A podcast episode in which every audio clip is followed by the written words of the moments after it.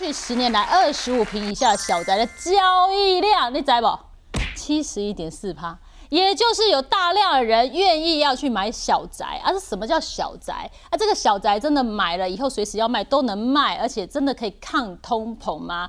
今天我们就有几位好朋友来加入，跟我们好好讨论一下。首先欢迎地产秘密课 Ting 跟 Sam，我是 Ting，我是 Sam。哇，你们是女子最红的两个人团体。我们两位好朋友呢，其实有线上课程《聪明买房的地产秘密课》哈，后透过十五堂课让大家可以了解买房那些美美嘎嘎啊。当然还有我的好朋友艳丽姐姐。Hello，大家好。哎，大家都在说买房这件事情啦。哦，其实现在看哦，我已经长期也在看房了，但是始终是下不了手哈。那艳丽姐，因为央行已经哈在过去这一整年哈给我连四涨哈。这样升息这样上来啊，其实大家真的会蛮有感的，对不对？对，其实呢，呃，这一次升息，呃，以一般民众来说，普遍啦，贷款的利率升到两趴，那确实对很多民众来说，第一个就是利率变高了，嗯，然后第二个呢，确实大家也感受到通膨的压力，所以很多人在支出上面，呃，会觉得现在是买房的好时机点嘛，所以大家就。就会不停的打问号。那我必须很坦白的，就我们过去的大数据，还有我的历史经验，要跟大家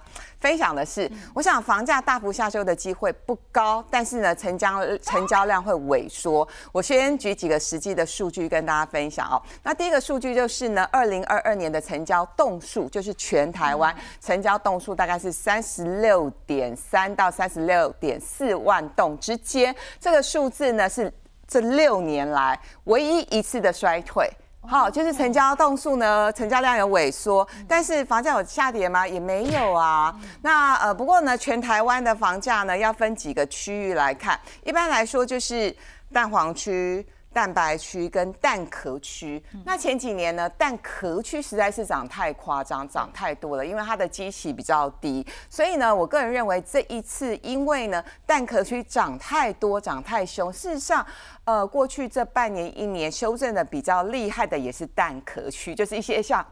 三线啊、海线这些房子，或者是过去成交比较不热络的一些地方哦，这个是蛋壳区的部分。但是蛋白区跟蛋黄区，如果说要有修正的话，我认为也是比较合理跟小幅度的一个修正。我举一个实际例子好了，不然大家会睡着哈。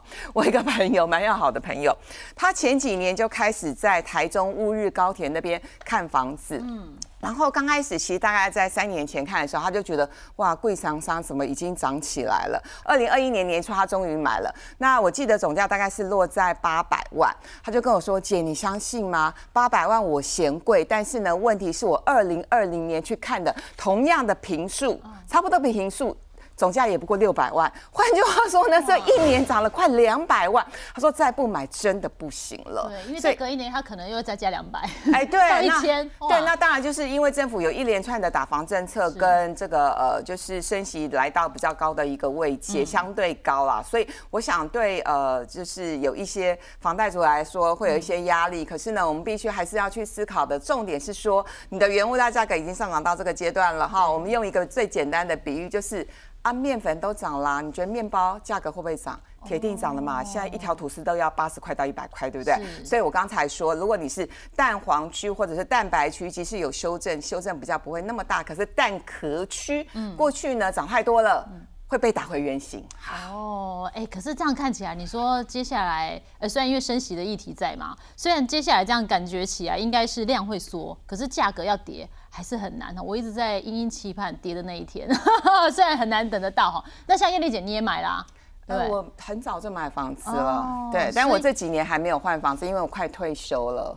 对，就是房子住的舒服、习惯，然后够用就 OK 了。呃，对，就是我自己有自住呢，也有出租。可是对我来讲，就是也许我有在想另外一件事情，就是真正快退休那几年，我可能会再换一间房子，换小一点的，因为打扫真的很麻烦，你你知道吗？真的，真的，真的。所以我刚刚一开始看的这个，我真的是很有感，因为好像现在大家好能买。的哦，交易量多的哈，比较热络的那一个，就是在二十五平以下的小宅。艳丽姐，这个蛮惊人的，房子够用就好。如果买太大平数，我可能付不起这种概念。对，其实莹婷，你知道吗？看到这个表格，大家会觉得说，哇，两房当道，所以呢，我现在就是冲去买两房。其实呢，两房当道是有时代背景因素的，意思就是说，呃，因为我们房价呢，撇开二零二二年不要讲哦，因为二二年确实是开始有一些松动的一个迹象。撇开二二二零二二年不要讲，其实房价从二零一四一五到二零二二年之间，我们刚刚说的蛋壳区，嗯，哦。甚至好多的呃蛋壳区还有蛋白区，大概都涨了五成以上。所以同样的总价，你可以买到的平数变少了。那建商也很聪明啊，建商就知道说啊，你你你的总价可能就是预算就是在一千五到两千万之间嘛。那我不可能就是在往上推高这样的一个总价。所以呢，在同样的总价之下，我就只好把。呃，产品从三房变成两房，好，所以这导致呢两房当道会是这样的一个情况。第二个呢，容易转手，这也是一个呃这个确确定的一个事实。为什么？因为呢，就连两房都已经涨价了，那更不要说三房到四房。那事实上，现在以呃。不管是台北市或者是新北市来说，大台北地区四房的房子，特别是高总价的房子，坦白说比较不容易转手。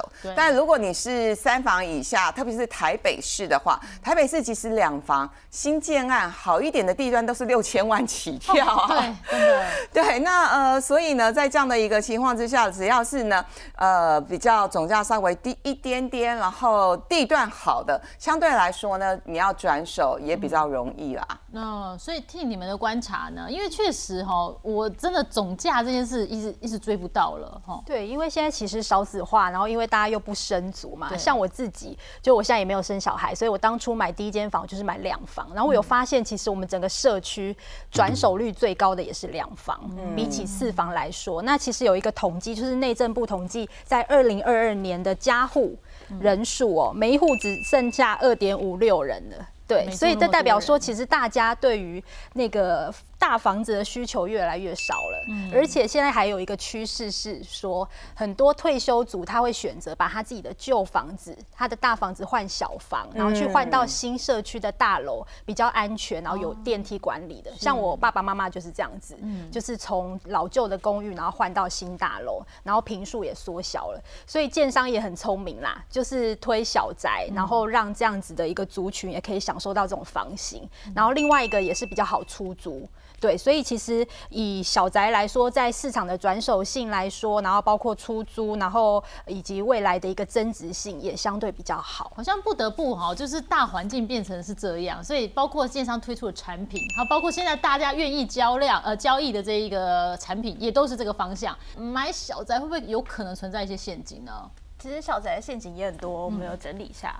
先来看一下第一个，现在大家可能都会遇到的就是这一个。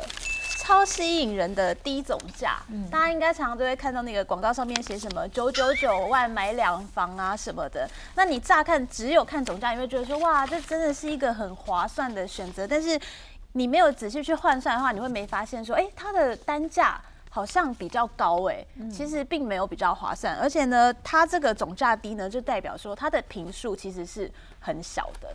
它有可，我其实看过最经典的案例是一个十四平的建案，它就做了两房。十四平住两房，那每一间房都多小啊？就是非常的经典。那其实我们一般会建议两房啊，要住的比较舒服的话，它的平数至少要三十平，才是一个大家住在里面会比较舒服的状态。但是其实现在市面上很多两房，你要到三十平真的是非常的困难，很难，确实。对，就住的不舒服。那第二个呢，就是可能会出现的陷阱呢，就是这个。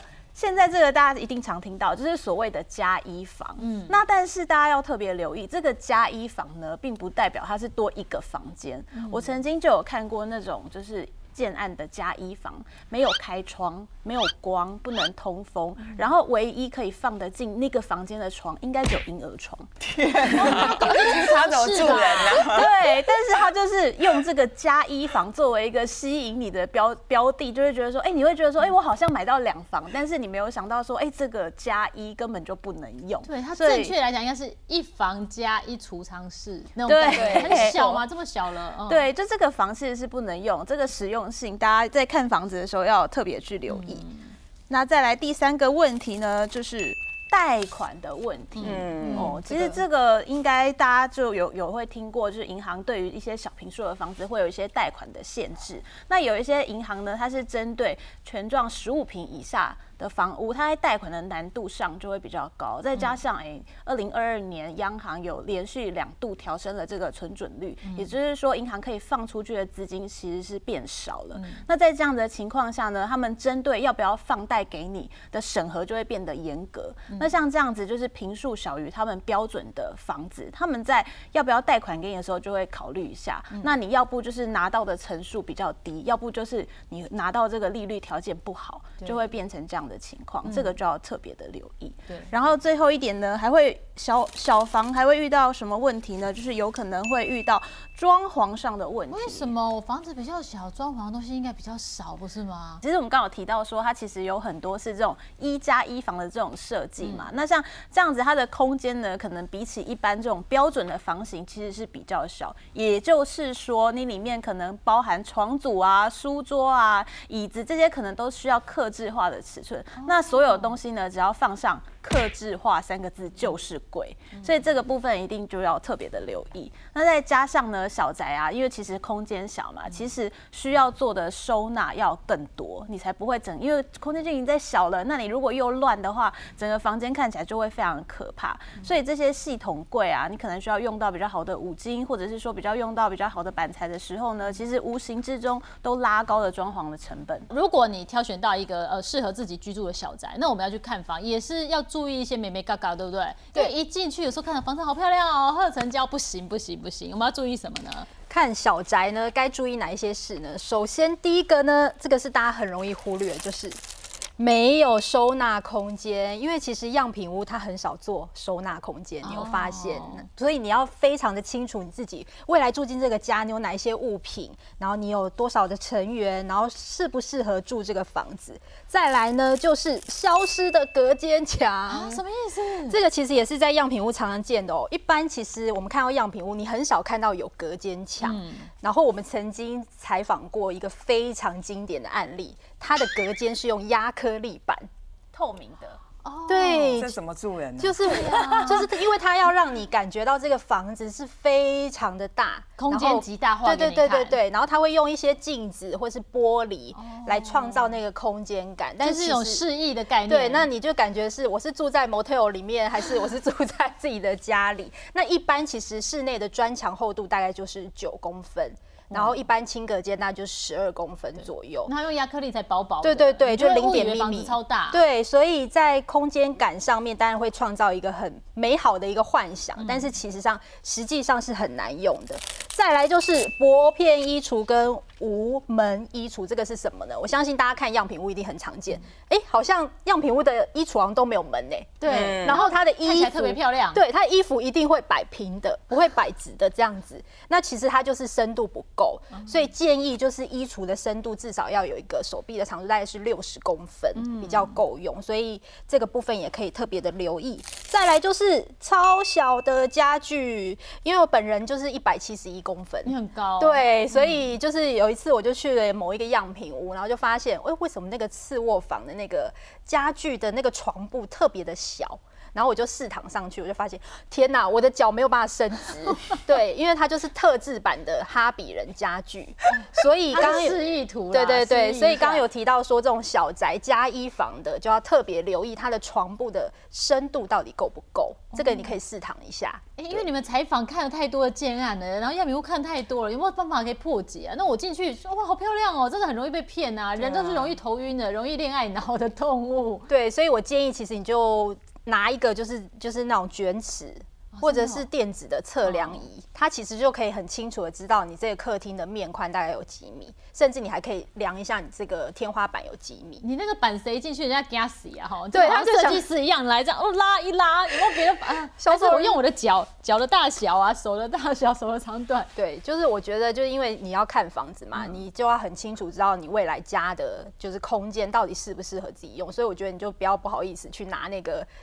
电子那个测量仪，因为我觉得最精准的。对，因为我觉得那个其实是最精准的，而且这是你毕竟买房子是一辈子最大的消费，所以我觉得这个蛮重要的。对，但是我觉得刚主持人讲那个方式不错哎，去看房之前先量一下自己手臂多长啊，那用手臂作为一个度量尺也不会那么明显，你就到处去量一下，说哎这个大概是几公分，这个方式像。我知道你身高一七一，你就躺上床，我就大概知道床的大小。这个都是我们自己可以就是偷偷的做一点点小小的检查，看他有没有老实，对不对？二十五平以下的小宅，两房小宅，这说起来空间真的是要用到极致，所以格局超重要。可是等一下看几个格局图，里面有陷阱哦，我们一个个来破解。我们先来看看好，呃，要注意什么样的陷阱呢？对，这个是全幢二十三平，它规划一二三三房，然后可以看到这个已经是蛮三房细的，欸对，全幢二十三平哦，我是说全幢。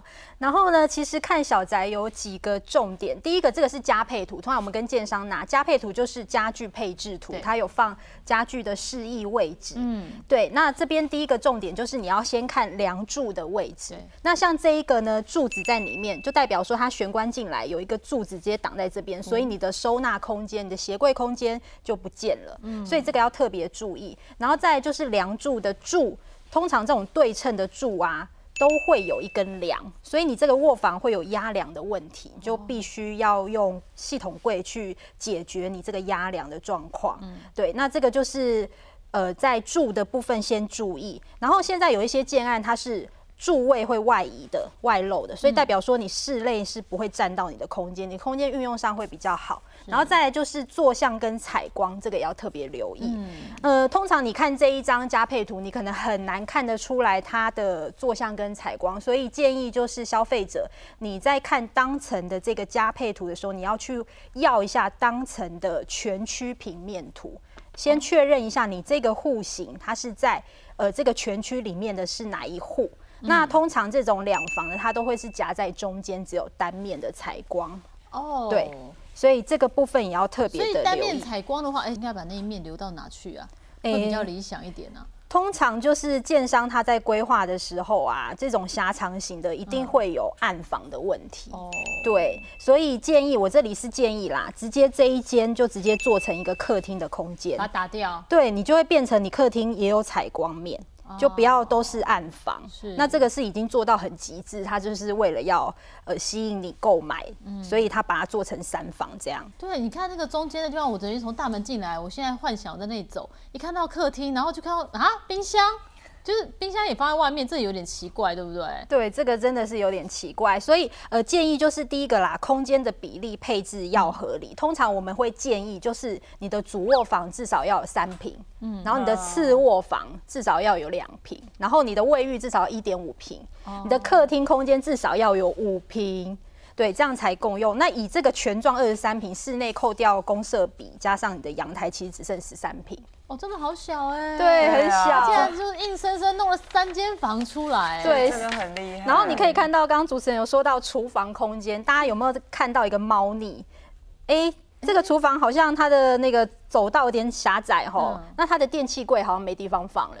啊它没有地方放电器柜，然后它的冰箱位置是设置在它是对卧房的旁边，嗯。所以你会发现，哎、你要去冰箱拿东西，你还要经过卧房的门才能来这边料理，所以它的动线其实是有问题的。哦。所以这个在看样品屋的时候，也要特别留意冰箱的位置，还有包括你的电器柜够不够放，这个要特别的注意。对，对。但至少你刚刚小小破解了，因为人家说明厅暗房，至少你一个房可以给它有量，然后厅我把它打开来，就看起来会有至少两个地方都凉一点点、对，哦。没错。对，这个条件比较差一点哈。那我们再看看，呃，有时候这种两呃两房的小宅，还有什么样的陷阱呢？其实呢，我们一般在看两房格局的时候，最怕就是遇到这个，但是这个也是最常见，对最常一人一。半，感情不散这样，一人 分一种。狭长型，好长啊狭长型的单面采光，而且呢，我们刚刚有有提到说，你看格局第一件事情要看柱子嘛，我们来看一下它柱子在哪里。它的柱子呢，室内这里就一根这么大一根哇，，好大一个。对，立刻呢它就卡到你的规划。那它的采光面呢，一样就是刚刚提到它就是就是只有一面的采光面这样子。那其实很明显的呢，你的客厅立刻就变成了一个暗房。嗯，如果呢你不每天帮你的客厅点这个光明灯的话呢，你的客厅永远就是暗无天日的状态。真的，其实一般人住在，其实人类有点趋光性，所以如果每天长期处在一个阴暗的环境，其实长期下来对你也是会有一些得忧郁症。是。那再来呢，像这种狭长型啊，通常都会遇到这一个问题，就是它的卫浴是没有开窗的。没有没有窗户在里面，那这样会遇到的台湾潮湿吗？对呀，很容易长霉呢。对，那你每天在光是在那边刷霉，其实就真的很累。那它其实有一个解套的方式啊，其实就是现在很多建商在规划这种格局的时候呢，标配它就会送你一个东西，就是什么几合一的暖风机啊，或者是什么帮助你在这个卫浴至少还可以做一点换气，让你不会那么的闷。而且我这样看过去，它阳台怎么那么大？我都已经全幢十七平，你给我阳台占了那么大一个，然后柱子再占了两大块，我觉得这空间都没了。好，这个阳台呢，它其实还有一个问题，嗯，就是隐私性的问题。然后你有没有发现，它两间这个房间其实是可以透过这个阳台。大家在那边玩躲猫猫哦，这个如果家长晚上有一些事事情要做的时候，孩子就探个头，你就吓到家长 探头看有没有写功课。对 对，孩子看爸妈就不好了。对，这种互相互相有点窥探，其实这个对隐私性来说，就是也是必须要考量到的问题。那像这种格局，就是其实我们是还蛮蛮怕会遇到的。那再来就是它的入口处这边呢，你会发现，哎。它大门进来呢，因为这边有柱子挡住了，所以也没有鞋柜的空间。那其实现在公寓大厦管理条例一般来说，鞋子是都不可以放在外面的。那你这个时候进来，你到底是要把鞋子丢到厕所去，还是要放在你的瓦斯炉旁边？哎，这个其实都不是。不太不太合适，规划真的很不是很就手哎，做什么都不太顺的感觉。这种格局呢，通常就是会建议，就是不这个房间就不要直接让光进来，然后客厅这边变大。它其实根本就要做两房，其实是有一点勉强。对，有点像一加一的概念哦。对，没错。房子就不要买了吧？对啊，因为你光是进来就先看到那个橱柜，然后你的鞋柜也没有，就总不能鞋子脱了放在橱柜。方正啊，其实我对风水没什么研究啊，可是呢。很多老师都教我们啊，买房子格局就要方正啊。哦，那来一个方正的，让艳丽姐看看哦。好，来，哦，这个方正方正，比较方正的一个两房的格局。那它其实是一个面宽型的两房格局。那面宽型的两房格局呢，它的优点主要呢就是。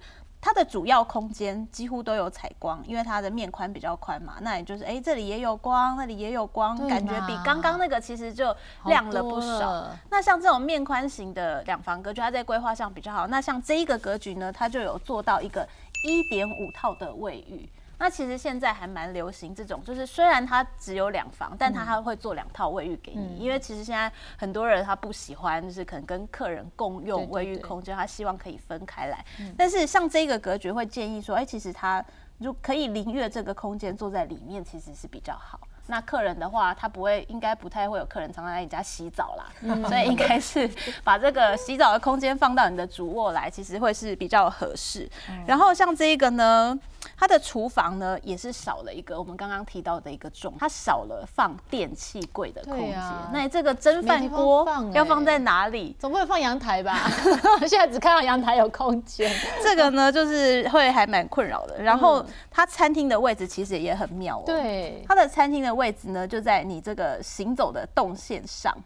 那我，在这个，它餐厅餐厅的餐桌规划在这里，对，也就是说，你这个煮饭呢，呃，要到客厅呢，会经过餐桌，那你餐，你这你从客厅呢要去阳台，你也会经过餐桌，所以很明显，这个餐这个餐桌位它就是硬房的哦，对，他就是假装告诉你说我有客厅有餐厅，但是其实这个位置根本就非常的 K，放在这里位置其实很怪。好，我们再来看一下，其实这一个呢，会是我们觉得。哦，最比较好的一个两房格局，有好的格局对，它是双面采光的。那其实两房呢，一般来说建商规划就是夹在中间，大部分就是单采。那单采格局其实真的就是不好规划。但是如果有双面采光的话呢，你就会发现，哎，其实它在格局的规划上弹性呢就多了很多。但是像这一个房子呢，它也有一个有一些问题啦，比如说像是它的入口的这个走道呢，你可以看到。它其实就比较狭长。对，哦，大家都知道现在都会区房价很贵嘛，你可能光是这一条迎宾走道就花了你八十万这样，你会觉得说何必呢？我干嘛为一条这样自己每天走的迎宾走道花八十万？金马奖颁奖迎宾走道。自己铺红地毯这样。对，然后它还有一个需要特别留意的，就是它的这个工作阳台，它其实就一个阳台就在这个地方，工作阳台。其实这个空间它因为还卡了一个柱子。所以它这个空间其实实际上是不大。那你如果大家会会在阳台洗衣服、晒衣服嘛，这个时候就要特别去留意到它的尺寸。我们有看过那种阳台，甚至只有这样一半的。那那种连洗脱烘你都要买，就是特别迷你款的，因为一般的洗脱烘放不下。嗯，那这个其实在市中心蛮容易会要留意到这个问题。嗯，那像这个其实以平面格局上来看，它已经算是平效算是非常的不错，因为柱子都在外面嘛。那其实格局室内格局也都还算方正。可是这个全幢就三十平了，也就是它平数也比刚刚多，它才有办法做的这些运用。没错，所以花钱也会比较多。好啦，我告诉大家，其实两个房间的小宅也是有很好的格局。像 Ting 你家就是的，对，来跟大家分享一下我家的 两房。对，那因为我是十年前买，当时建商在规划两房的时候，其实物件上面全幢会稍微大一点，这是标准的大两房。嗯，然后我家的格局其实比较特别，是单层只有两户，因为现在其实两房很多都是单层二十户，甚至我们看过三十户以上的。那单层两。户算是蛮单纯的，然后再来就是我们家其实没有什么走道的空间浪费，然后很少听到两房客餐厅的面宽有到五米八吧？嗯，我们家的客餐厅面宽有到五米八，好大，就其实已经比现在市场上的三房还要宽了。对，然后再来就是我们家有前后阳台，然后两间卧房也都有开窗，然后它是边间双面采光。对，那厨房也可以做一个封闭式的拉门，就是避免那个油烟呐窜到整个客餐厅跟卧房的空间。只是比较可惜的是，我家的浴室是没有开窗的。的确，我们现在二十四小时都还是要开暖风机，不然真的会比较潮湿一点。对对。可是因为基本上你该要有阳光的卧室有了，你还得到两个阳台，就是大致上。大部分要的人大概八九十分都拿到了，一个浴室牺牲一下还好啦。对对对，所以我觉得整体来讲也不错，而且还蛮方正的。然后以平数来讲也没有比刚刚那个多太多，三十一平。是 OK 的，哎，到底现在我如果真的要买小宅，跟银行要怎么谈会比较好一点？呃，其实不管是小宅或者是三房，那基本上呃要谈到比较好的利率的话，产品本身很重要。就是其呃，如同我们刚刚节目前面讲的，如果你是地段比较好的。那呃，就是甚至呢，它的屋里比较新，还有跟屋主自己本身的条件也有蛮大的关系。比如说你是企业前五百大，或者是你常跟这家银行往来，嗯那你之前也有其他的贷款的记录，但是你的还款的能力非常非常的好，嗯其实都会有溢价的空间。那呃，前面我刚刚也有说，现在一般的房贷利率大概经过升息之后，已经来到两趴上下。可是呢，如果是想要买房子的人，我觉得在贷款溢价上面，你可以有一些呃努力跟思考的空间。怎么个努力法呢？像我自己当年的做法就是呢，我我同时谈了三到五家银行。那这三到五家银行呢，可能是朋友介绍给我的，他会说：“哎，这家这家比较好谈，你来谈谈看。”然后有一家呢是我的新转户，那所以这家我也谈了。然后另外一家呢，可能是啊，我之前录影的时候认识的哈。总之呢，我大概谈了五家左右。然后经过了一连串的比较之后，让我最最最最讶异的事情是，反而是我新转户的那一家，他在房贷利率上面非常非常的硬。因为呢，他就说我们公司规定就是这样，即使呢上公文到总经理还是这样。于是乎我就放弃了。但是呢，从另外一个角度思考。啊，所以呢，这家银行的获利很好，它的股价也一直都很好。好，这个就 另外一个思考角度。没关系，我投资你，我从你那边赚钱去，对，用别人钱。啊，我只能说这家银行的笔画是比较少的那一家。哦，知道，他们很硬，他们很硬。好，所以基本上我觉得有房贷需求的人，我觉得可以跳过这一家。好，那反而是后来我认识的其他家的银行，因为他看过我其他的贷款的记录，他觉得我还款的能力不错。然后再加上呢，因为银行会要求你能不能够提供更多的担保品，嗯，那我就跟他说，哎，有啊，我有一些股票。还有一些基金，他觉得这些都是我的重大的资产，所以后来我就谈到了低于市场行情价的利率。然后这家银行是我以前没有往来过的银行。怎么会？对，那我觉得主要，哎，对，真的是跌破我的眼镜。那跟我原本想的状况完全不一样，所以我才说，其实就是要你要提起勇气去谈，然后你也不要很。很很害羞，或者是脸皮很薄，说哎呦那个好了好了好，你不带给我那就算了，我觉得没有关系，就花点时间你。谈个三家，谈个五家，然后甚至你要去想办法，去想一想，你有没有朋友在银行界上班的？为什么？因为其实有朋友介绍，呃，有朋友帮你去做一些沟通。嗯。因为他们如果要在房贷利率上面有一些溢价跟让步的话，几乎都是要打报告的。那这个报告呢，就会从理财专员、房贷专员一路往上送。嗯。对，那至少送到。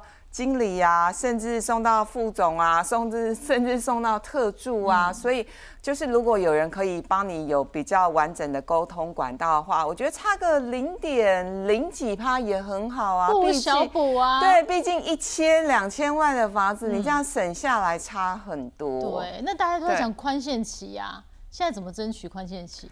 其实宽限期，呃，很多年轻人会觉得说，那我买不起房子，又很想买房子，所以我就来用宽限期。我反而没有那么建议年轻人一定要用宽限期，因为升息，因为现在升息还没有升完嘛，那你可能就要去算，哦，那这个宽限期是不是过了宽限期之后，呃，本金加利息？这样的负担你是不是能够承担得住？所以如果是小资族的话，我会觉我会建议不见得一定要用到宽限期。那呃，反而是我周围有在用宽限期的人，他们薪水都很好。比如说我有真的，比如说我有一对这个律师夫妻啊，他们两个收入加起来大概是三十几万，然后他们那时候要买一间就是将近五千万的房子，然后他们也觉得说。